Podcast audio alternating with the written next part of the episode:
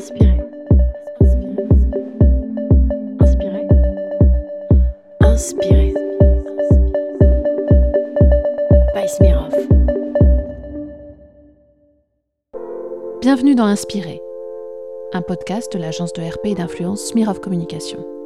Nous donnons la parole à des personnalités inspirantes d'horizons multiples comme ceux de la mode, de la beauté, du sport ou encore de la culture. Ensemble, nous revenons sur leur parcours pour comprendre ce qui stimule leur créativité et qu'ils nous racontent à leur tour ce qui les inspire. Bonne écoute. Inspiré accueille aujourd'hui Karine Bizet. Pendant 20 ans, Karine a été une des plus grandes plumes de la presse mode mondiale. D'abord pour le Figaro, puis ensuite pour Le Monde pendant 8 ans. Elle parcourait régulièrement toutes les capitales mode du monde, de New York à Paris, en passant par Londres et Milan. Elle ne manquait pas un défilé pour traquer la tendance et l'air du temps. On la reconnaissait immédiatement à un premier rang de défilé, lovée dans une fausse fourrure oversize avec son allure mêlant gothique et glamour. On la reconnaissait aussi à l'écrit, son style inimitable, direct et incisif, et son amour d'une langue élastique qui traquait les formules toutes faites et donnait à voir visuellement. Aujourd'hui, ça fait un an que Karine Bizet a quitté le monde et décidé de se ranger des podiums. Alors Karine, ça ne vous manque pas tout ça? Pas spécialement, non. Du tout. Même pas un frémissement de... Ben, en fait, comme il n'y a plus de Fashion Week en ce moment, il n'y a pas grand-chose à manquer. Donc quand on va refaire peut-être des défilés, peut-être qu'il y a des choses qui vont me manquer, des moments où je me dirais tiens, ça serait, j'aurais aimé être là, ou voilà. Mais pour l'instant, non. Finalement, votre départ a coïncidé avec un confinement. Vous avez vu ça comme un espèce de coup du sort ou... euh, Non, mais ça a fait beaucoup, beaucoup, beaucoup rire autour de moi. Tout le monde m'a appelé en me disant Mais tu le savais qu'il allait avoir le coronavirus Non. ça fait une pause salutaire en fait. Comment on prend une telle décision? Comment on décide un jour de quitter le monde? On se réveille un jour et puis on se dit euh, C'est maintenant. Tout simplement. Voilà, il peut y avoir des milliards de probablement de, de choses totalement inconscientes qui se passent, et puis à un moment, c'est maintenant. C'est maintenant qu'il faut décider de ce qu'on a envie de faire, d'autres, euh, vraiment, ailleurs, autrement.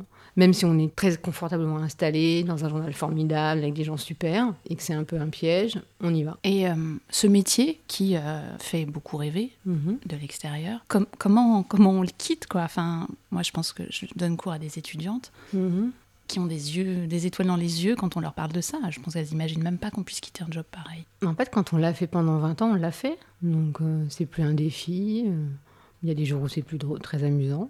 Et euh, j'avais pas vraiment de plan de carrière. La seule chose que je voulais, c'est pas me dire en me levant le lundi matin, vivement vendredi soir, en fait. Donc, euh, Et c'était devenu un peu ça sur la fin? non, pas vraiment, mais je sentais que ça pouvait à un moment. Ce rythme, on parle beaucoup des rythmes dans la mode, surtout ces dernières années, qui s'étaient vachement accélérés. Ça vous pesait ou... Non, non, non. Moi, Enfin, ça me pesait. C'est fatigant, évidemment, pour l'organisme, mais euh, non, je trouvais pas ça. Oui, on était tout le temps en voyage, on était tout le temps en avion. euh, ok, enfin, ça va. Il y a des gens qui meurent dans la rue et euh, il y a des enfants qui me prennent des bombes sur, sur la tête. Je pense que ça va, le rythme. Peut-être qu'on peut revenir un peu sur, euh, sur votre parcours du coup. Comment, parce que je sais que vous n'êtes pas une enfant de la balle, enfin, comment vous êtes euh, arrivé dans ce métier? Absolument par hasard. Mais euh, j'ai pas du tout fait d'études de mode et pas du tout de- d'études de journalisme. Je fais des études classiques, donc Hippocagne, Cagne, deux Cagnes, Henri IV. Et puis je, la plupart des gens se sont dirigés vers le, le professorat d'éducation nationale, ce qui m'intéressait absolument pas. Donc je suis allée en fac d'histoire de l'art. Et de là où je m'ennuyais, parce que forcément on n'a pas grand chose à faire. Et donc j'ai commencé à faire des stages. Et puis j'avais envie de rentrer dans la vie active parce que je voulais pas passer ma vie à l'école. Et du coup, eh ben, j'ai fait un stage au bon marché, au service de presse, où j'ai rencontré des gens qui connaissaient des gens au monde qui cherchaient des stagiaires. Et donc je suis rentrée en stage. Et puis ils m'ont gardé Au, au Figaro, non? Au Figaro. Ouais. Au quotidien. À l'époque, il était rue du Louvre. Et là, vous avez découvert quoi? Puisque finalement, c'était pas un plan de carrière, le journalisme, c'était pas un plan de carrière non plus, Non. mais vous aviez une appétence pour la mode. Oui, bah, j'aimais bien les images, j'aimais les créatifs, j'aimais l'art. euh, voilà. C'est l'époque où il y avait McQueen, Galliano, euh, voilà. on était en plein dedans, donc on n'était pas du tout dans des trucs euh, insipides ou euh, pénibles, donc c'était super. Il y avait une bonne ambiance, il y avait des gens sympas, c'était payé. Un stage payé dans la mode. Non, enfin, le stage n'était pas payé, mais Ah. après c'était payé. Ouais. Pendant le stage, je travaillais à côté euh, pour euh, payer mes factures, mais, euh, mais voilà. Mais c'était euh, non, c'était plutôt agréable. donc Et là, vous avez rencontré des, des personnages, des gens qui vous ont guidé. Vous avez. Ben, en fait, j'ai commencé à travailler avec Virginie Mouza, qui était la. On peut peut-être reciter qui est Virginie Mouza. Virginie Mouza, c'est le... elle était la plus grande journaliste mode de France et elle était au Figaro à l'époque. Elle est aussi euh, écrivain et c'est devenu une amie en fait. Et euh, elle m'a un peu pris avec elle et elle m'a emmené au défilé, elle m'a présenté des gens, tout ça. Donc euh, voilà, elle m'a appris plein de choses. Et 20 ans après, on est toujours amis. Donc c'est avec elle que j'ai commencé. C'était quoi le style Moussa à l'époque? Puisque c'était la plus grande journaliste mode. Elle a toujours une écriture très incisive, très sèche. Et puis elle, c'est un personnage que c'est une grande femme mince, blonde. À l'époque, elle portait beaucoup de talons, voilà, mais très très intelligente et très très drôle. On a fait des soirées d'écriture au journal euh, dans un bazar pas possible, après avoir commandé du McDo avec des nuggets partout. Enfin, soirée crise de rire qui m'ont laissé des très grands souvenirs. Ouais, c'était une, c'était une belle époque, quoi. Ouais. On pouvait dire ce qu'on voulait à l'époque sur les marques? Non, on n'a jamais vraiment pu. Moi, je ne pense pas avoir connu une époque où on pouvait vraiment dire ce qu'on pensait. Non et, sur la fin, on pouvait Ou ça s'est. Dans les 20 ans que vous avez passé non, dans ce métier ça, ça dépend où. Alors au monde, on peut évidemment faire plus de choses parce que c'est le monde et puis on n'est pas, c'est pas la même chose. Mais il y a plein de données qui rentrent en compte partout, qui sont pas forcément toutes de la même source, mais qui font que non, en fait. La transparence dans la mode, ça n'existe pas. Du coup, comment on fait passer un avis? On fait plein de choses. Par exemple bah, par exemple, quand on va à un défilé qui vous plaît pas, on peut faire un papier sur l'immeuble dans lequel on se trouve. L'immeuble hmm Il y a plein d'immeubles magnifiques dans lesquels on fait des défilés de mode. On peut écrire beaucoup de choses sur certains de ces immeubles. Et le, lecteur, il s'en, il s'en doute? Ah bah, J'imagine bien qu'il s'en doute, oui. S'attend à lire un papier de mode, on lui parle d'architecture et qu'on ne comprend pas trop ce qui se passe, mais bon, ça peut lui plaire aussi. Il y a, d'autres dérivés comme ça que vous avez un peu mis au point pour... Euh, Alors je me souviens d'un, défilé absurde à New York une fois. C'était un défilé Alexander Wang, je crois au fin fond du Bronx, un samedi soir à 21h30, tout le monde en standing, dans un espèce de truc en gravat. C'était pas ses 10 ans d'anniversaire? Je ne sais plus ce que c'est, mais c'était très compliqué. Donc moi, je suis pas très grande, donc je suis arrivée à l'heure, il y avait du monde devant moi, donc je ne voyais rien. Je me suis pris la bière d'un type sur les chaussures. Il y avait le DJ à côté qui fumait de l'herbe, donc je suis rentrée à l'hôtel, je puais l'herbe, et on attendait Kylie Jenner, ce qui était quand même le sommet. Et donc le défilé a commencé, je n'ai vu que les coiffures. J'ai donc fait un papier coiffure. Et les coiffures, elles étaient comment? Super. Une espèce de beehive euh, noir, euh, très joli. Et les coiffures étaient vraiment top. L'architecture, les coiffures. Mmh, il y a plein de, il y a plein de choses, hein. il y a plein de choses à faire. Pour peu qu'on soit un peu observateur et qu'on regarde autour de soi, il y a plein de, choses à raconter quand on n'a pas envie de parler de ce qu'on, ce dont on devrait parler, voilà. mais dont on parle pas. Voilà. Entre le Figaro et le Monde, quels étaient, euh, si ce n'est les enjeux, au moins les différences finalement d'écriture Vous bah, parliez plus de liberté au monde peut-être? Non, mais c'est pas ça. C'est qu'en en fait, bah, au monde déjà, j'avais pas le même job. Donc euh, au monde, j'avais l'équivalent du job de Virginie. Donc de toute façon, c'est pas c'est pas comparable. D'accord, effectivement. Vous chroniquiez les défilés en fait. Et au, Figaro, c'était différent. Un peu, je faisais un peu de chronique de défilé, mm. mais j'étais c'était supervisé, c'était pas traité de la même façon parce qu'ils n'ont pas la même façon de traiter des sujets. Est-ce qu'on peut parler un peu de la différence? Du coup, vous faisiez des sujets plus euh, chroniques, vraiment pour le monde. C'était le Figaro et le Madame ou? J'ai fait et le quotidien et le Madame après, mais j'ai toujours suivi les défilés. Après, les papiers qu'on fait sur les défilés prennent des formes différentes selon les supports. Et au Figaro quotidien, comme au Madame Figaro, c'est pas du tout la même chose qu'au Monde. Hum, on est moins dans la chronique euh, industrie, peut-être? Ça dépend. Ça a vraiment, ça a varié au, fil du temps, donc je peux pas vous dire. Euh, en tout cas, le traitement était un peu différent. Quoi. Et euh, pendant ces huit ans, vous avez vu l'industrie évoluer? Ah oui, oui, oui. oui. Et qu'est-ce que vous en pensez? Enfin, qu'est-ce que vous en a Comment ça s'est passé entre le moment où vous êtes rentré et le moment où vous en êtes sorti? Qu'est-ce qui a été le plus marquant? Qu'est-ce qui a été le plus marquant? Je pense que c'est l'avènement des réseaux sociaux. Ça existait déjà avant, hein. je veux dire, c'est pas, pas arrivé il y a huit ans, mais c'est devenu quelque chose d'incontournable et euh, d'à la fois super intéressant, super créatif et totalement ridicule. Ouais. Euh, la mode, c'est bizarrement le, le, dire le médium ou l'activité la, la, moins photogénique et la moins cinégénique du monde, en fait. Tous les films sur la mode sont ridicules, à part Zoolander. c'est pas intéressant sous forme de roman. Et en image de réseaux sociaux, ça peut très très très très vite partir euh, en tarterie. Vous avez regardé une série comme Alston, qui est diffusée en ce moment sur Netflix? Non, je, Ryan Murphy, j'en peux plus. Donc le réalisateur? Le producteur de la, de la série. Euh, non, il, il, travaille trop. Je viens de lire un article dans le Guardian hyper intéressant qui racontait que depuis qu'il avait signé un contrat avec Netflix, il était un peu en mode répétition et c'est vrai que ça devient tellement camp et super camp. Et euh, camp, peut-être qu'on peut décrire aussi un petit peu ce que c'est camp. Une espèce de mélange de kitsch, euh, de pose, d'attitude et ça donne. En fait, ça devient caricatural ce qu'il fait. Alors, moi je connais un peu l'histoire d'Alston, ça m'intéresse, hein. j'aime beaucoup Evan McGregor qui est un super acteur, mais franchement. Euh, Je me suis cogné son truc sur Hollywood, là. c'était tellement mauvais. Rien n'allait. C'était drôle, mais c'était pas censé être drôle, en fait. Mm. Donc, non, j'ai pas vu Alston. Ok. Voilà, tout ça pour dire, monsieur Ryan Murphy, je suis désolée. Donc, ne regardez pas Alston. Il y a quoi d'autre comme donc ok les films sur le sur la mode tout ce qui touche à la mode finalement quand on essaye de raconter la mode Mm, mm, c'est pas c'est pas très bon Ça marche pas, je sais pas pourquoi. Enfin, en ce qui, enfin à mon Ouais. avis, hein, après les gens ont le droit d'avoir un autre avis, mais je trouve que ça fonctionne pas en fait. pour la raconter il faut forcément un, un pas de côté un peu humoristique comme un Ou autre chose, ou un autre point de vue. Par exemple, moi j'aurais adoré voir un film de mode fait par David Cronenberg, par exemple. ah oui étonnant un truc un peu sci-fi et mode Pas forcément sci-fi. Le cœur de, de l'œuvre de David Cronenberg, c'est le mélange entre l'homme et la machine, entre le virtuel et le réel. Vidéodrome, qui est un film de 83, c'est le précurseur des images dans lesquelles on vit aujourd'hui, où, où, euh, on fait des NTF, c'est ça? Ouais NFT NFT. je sais voilà. pas si les gens savent ce que c'est que des NFT Alors, euh, c'est non-fungible tokens, et en fait, ce sont des formats euh, virtuels qui s'achètent, exclusifs, sur lesquels on peut acheter des œuvres d'art, hein, et, et on commence à pouvoir acheter des produits, etc. Et ça devient une nouvelle, euh, un nouveau commerce, en fait, et une nouvelle possibilité artistique qui existe grâce au développement de, des technologies virtuelles euh, et de la 3D, etc. Donc, euh, ben, Vidéodrome, en fait, c'est ça. C'est euh, la frontière poreuse entre deux mondes, et ça date de 83. Donc, je pense que si on lui laissait faire un, un film sur la mode aujourd'hui, ça serait bien. et vous verriez quel pers- personnage mis en scène ou mis en lumière? Il faut le laisser faire. Il va les choisir tout seul.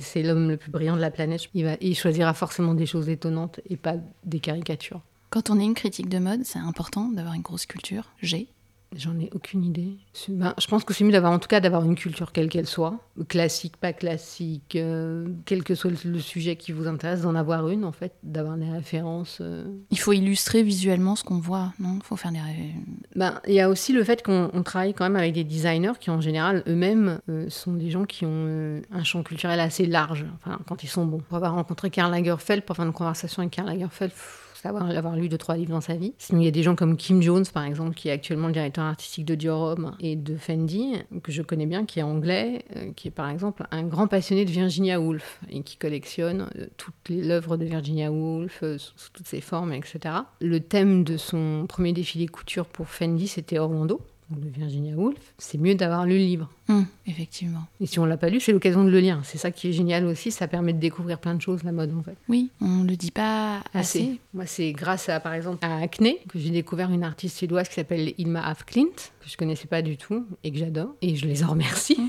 qu'est-ce qu'elle fait cette artiste euh, Euh, en fait, c'est une artiste qui est précurseur de tout ce qui est euh, art abstrait, type Kandinsky, etc., qui est restée inconnue pendant très très longtemps, parce que à son décès, elle a enfermé son œuvre et elle l'a laissée à son neveu, je crois, en lui demandant de ne pas l'ouvrir avant quelque chose comme les années 60 ou un truc comme ça. Et donc le neveu a obéi, et le jour où il a ouvert ça, tout le monde est tombé de sa chaise. Ça a été fait au début du, début du XXe siècle. Donc c'est une œuvre abstraite, mais aussi dans laquelle se mêle l'occultisme, la psychologie, la science, le surréalisme, tout ce qui est aussi pensée mystique, etc. Tout ce qui se mêlait à l'époque. euh, voilà. des, des interrogations qu'on pourrait aussi avoir aujourd'hui finalement Finalement, donc ça donne une œuvre et euh, c'est à la fois très abstrait et très touchant. Pourtant, j'aime pas l'art abstrait, mais alors elle, je l'adore. Et donc, merci encore une fois à Acne Studio pour cette découverte, parce qu'ils ont utilisé une de ses œuvres pour un imprimé. Et donc, euh, j'ai fait comme tout le monde, j'ai googlé, parce que je connaissais pas cette dame. et vous avez trouvé quelque chose qui vous a passionné Voilà, donc euh, ça sert aussi à ça, en fait. oui parce qu'on dit beaucoup que la mode c'est quand même euh, une industrie un peu frivole euh, qui fait consommer consommer consommer jusqu'à plus soif mais il n'y a pas que ça en fait À partir du moment où c'est une industrie, il faut qu'il y ait de l'argent qui rentre, ça c'est sûr. Sinon, ben, personne n'a de travail. Donc, voilà. Mais oui, il y a aussi autre chose. Ben, Parce que pour que cette industrie existe, il faut qu'il y ait des gens qui aient des idées. Et pour faire une collection sur le thème d'Orlando, il faut qu'il y ait quelqu'un qui ait lu Orlando, qui connaisse tout le livre par cœur et qui puisse le révéler euh, voilà, et en faire une collection et que ce soit produit, que ce soit vendu et que ça rapporte de l'argent. Et voilà. vous en parlez tellement passionnément qu'on aura encore envie de vous lire en fait Non. c'est terminé Oui. plus du tout Non, peut-être sur deux ou trois trucs, mais j'ai pas. Non, c'est. Je l'ai fait, ça y est. vous avez une pensée radicale c'est euh, assez bluffant de voir euh, de voir une décision aussi affirmée En fait, je, je me suis posé aucune question. Il y a un moment où ça s'est imposé à moi comme une évidence, en fait. Donc il fallait le faire. Oui, c'est vrai en même temps. Faut laisser la place un peu, non? Oui, non, faut pas finir à 70 ans en mode Tati Daniel au premier rang, en train de grogner sur tout le monde, en train de, en train de croire que tout est moche, tout le monde est chiant. Enfin, c'est ridicule, en fait. Vous en avez croisé des gens comme ça? Il y en a partout, il y en a dans tous les métiers. hein. Mm. Je veux dire, suis allée à la poste, euh, il y a les mêmes. euh, je pense qu'il y a les mêmes dans la restauration, il doit y avoir les mêmes dans la culture, euh, il, y a les- il y en a dans la mode, dans tout. Voilà. Il doit y avoir dans l'économie, euh, il va y avoir un ministère oui, qui n'est pas sa Tati Daniel, hein, mais je, ça ne sera pas pour moi le rôle. Donc out. Et maintenant, vous avez envie de quoi? Euh, De faire des choses beaucoup plus créatives, en fait. Après avoir été assis sur un siège de défilé pendant à observer, maintenant vous avez envie de Voilà. vos mains. Parce que je pense que le danger, en fait, quand on est euh, assis sur un siège, justement, et qu'on regarde les autres faire, c'est développer une sorte d'aigreur de moi, je fais pas. Hmm. Si on sent ça, il faut faire. Au moins essayer, parce que sinon, c'est c'est délétère et à la fin, on est vraiment aigri, en fait. Et vous, c'est ce que vous avez ressenti, une envie d'essayer de faire Ouais. Ou c'est venu après, après la décision Non, non, non, non, non, c'est tout allé ensemble, en fait. Je crois que vous avez développé une passion énorme pour le tricot. J'ai une grande passion pour le tricot. Bah, il fait bien que je m'occupe pendant le, pendant le confinement. Euh, j'aime pas le banana bread, euh, j'aime pas le matcha et j'aime pas le yoga. Donc ça a été le tricot. C'est une forme de yoga, je crois. Si on veut. Et comment vous avez fait pour euh, apprendre cette technique euh, Le tricot Ouais, bah, YouTube, comme tout le monde. basiquement. Et vous êtes mise à tricoter. Ma- Ma grand-mère m'avait appris, hein, donc je sais me servir d'une Mm. paire d'aiguilles. Après, YouTube. Ok. Donc vous avez cette nouvelle passion. Mm. Et quoi d'autre? Vous allez faire quoi d'autre de vos mains Juste du tricot? Bah, c'est déjà pas mal. Oui. Non, je me suis remise au dessin. Ça aussi, YouTube, hein, il y a des très bons profs. Si vous avez des, des noms à donner, n'hésitez Euh, pas. de profs. Alors, il y a une chaîne qui s'appelle Tuto Draw, T-U-T-O-D-R-A-W, qui est vraiment bien, voilà, que j'utilise beaucoup. Comme quoi, on peut tout apprendre à n'importe quel âge et repartir de zéro et refaire. Ah bah, il faut. Le jour où on arrête d'apprendre, on régresse et on meurt. C'est ce que Karl Lagerfeld m'avait dit un jour. Justement, on parle de Karl Lagerfeld. Quels sont les personnages de mode que vous avez rencontrés? Où vous vous avez dit, là, je suis vraiment en train de, de vivre un instant spécial Oula, il y a du monde. si j'en oublie, en plus, je me perds des amis. Alors, j'ai quand même rencontré Alexander McQueen. Bonne petite crise de flip. Je pense que c'est la seule personne qui m'ait fait peur dans ma vie. Très, enfin, il a été très sympathique avec moi, mais il a été notoirement allergique à la presse, et notamment à la presse française, hein, qui euh, a été odieux avec lui quand il était chez Givenchy. Mais ça s'est très bien passé. Qui d'autre Karl Crise de flip avant de le rencontrer, du coup? Ouais, Ouais. ouais, ouais, ouais. Et comment ça s'est passé sur le... Bah, ça a duré 10 minutes.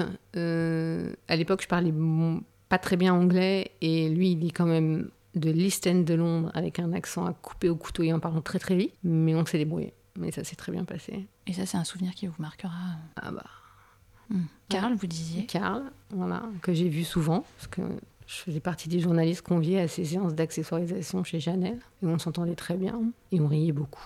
Parce que c'est quelqu'un de très drôle. Vous vous souvenez des blagues un peu? Je suis pas sûre, je m'en souviens d'une ou deux là, mais je suis pas sûre que je vais les répéter.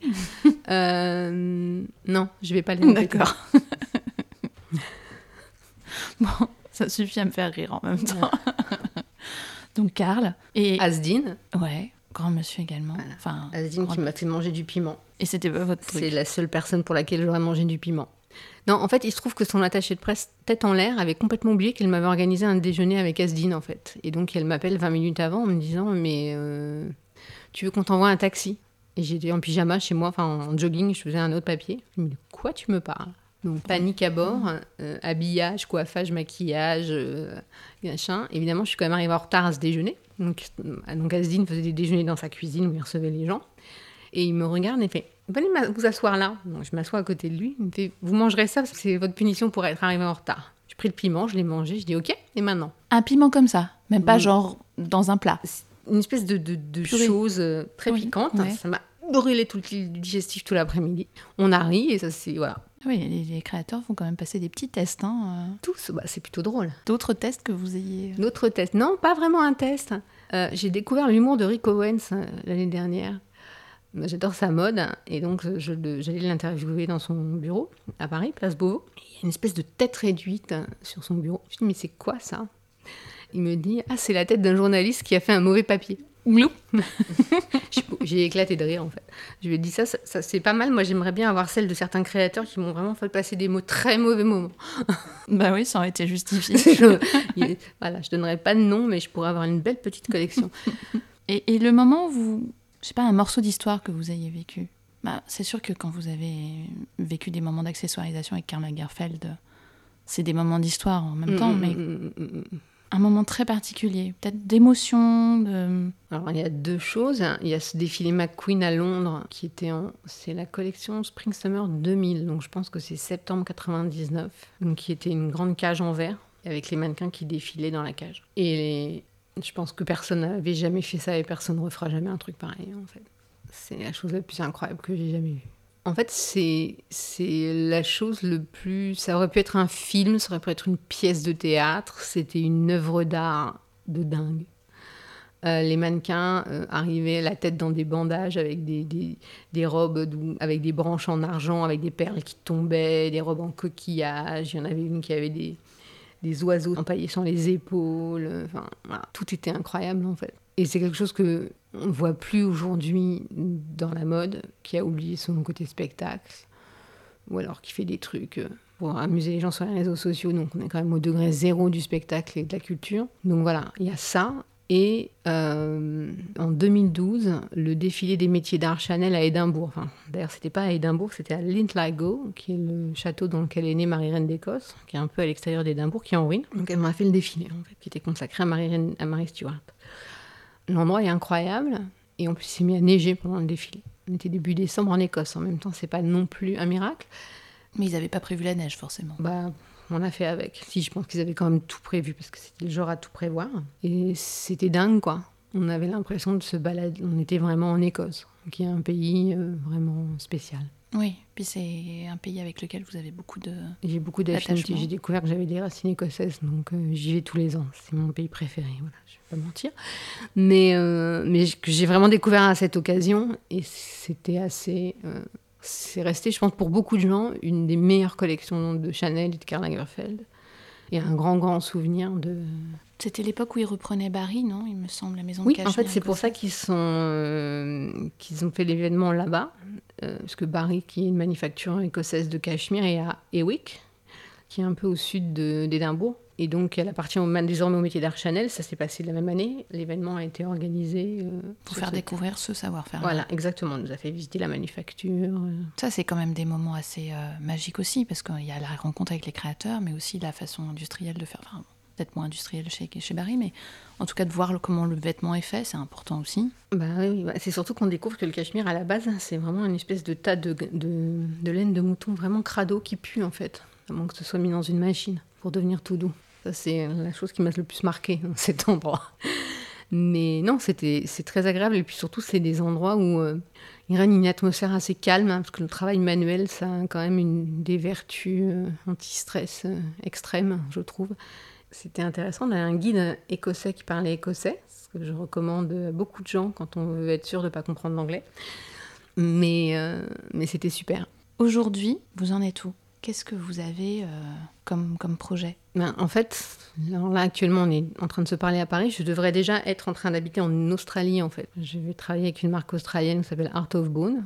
Et je devais me déménager l'année dernière. Et puis euh, notre ami le Covid a décidé que c'était mieux de foutre le bordel. Donc euh, je suis toujours là. Donc j'attends la deuxième partie de ma vaccination et mon visa pour partir.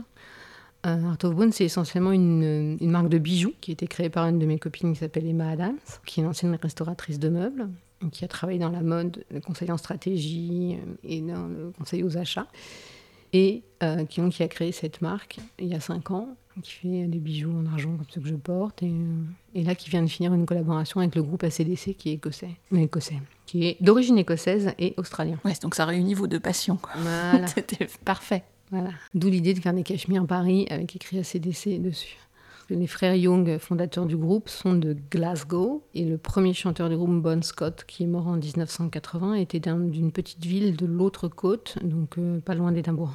Ils ont, tous ces gens ont migré en Écosse euh, dans les années 70, quand ils avaient une dizaine d'années. Et l'allure, là on voit pas, mais il faudrait qu'on puisse expliquer un peu de ces, bijoux. Ils sont, euh, Ils sont quand même euh, assez massifs. Bah, C'est des bijoux en argent en général. Les maquettes sont sculptées à la main. Il y a beaucoup de têtes de mort. Là, je, celle que j'ai à la main, il y a une qui s'appelle Bad Bunny, donc qui est une tête de lapin noir, et l'autre c'est la tête du lapin de Donnie Darko, euh, Frank, qui est un film qu'on aime beaucoup toutes les deux, donc elle a fait cette bague. Et euh, comment vous travaillez du coup maintenant euh, avec cette créatrice? Vous Bah, aidez la- à la production aussi? Bah, ou- pour l'instant, je travaille pas puisque je suis coincée ici, Oui. donc, euh, donc on se parle beaucoup. Euh, on échange sur plein de sujets, mais on n'a pas encore commencé euh, vraiment à faire ce qu'on doit faire en fait. D'accord, donc vous êtes dans les starting blocks pour partir. Voilà. Un tel changement de vie, c'est ouf. J'aime bien l'Australie. Je suis déjà allée. J'aime bien les gens là-bas. C'est un bon compromis. C'est pas les États-Unis qui sont quand même un pays assez invivable, enfin à mon sens. En tout cas, qui me correspond pas du tout. Euh, c'est pas l'Angleterre où en ce moment c'est pas la joie. Et c'est un peu des deux. Et c'est pas très loin de l'Asie. Et la qualité de vie extraordinaire.